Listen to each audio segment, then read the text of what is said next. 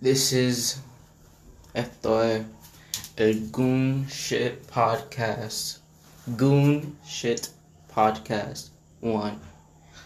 And literally this is about my life.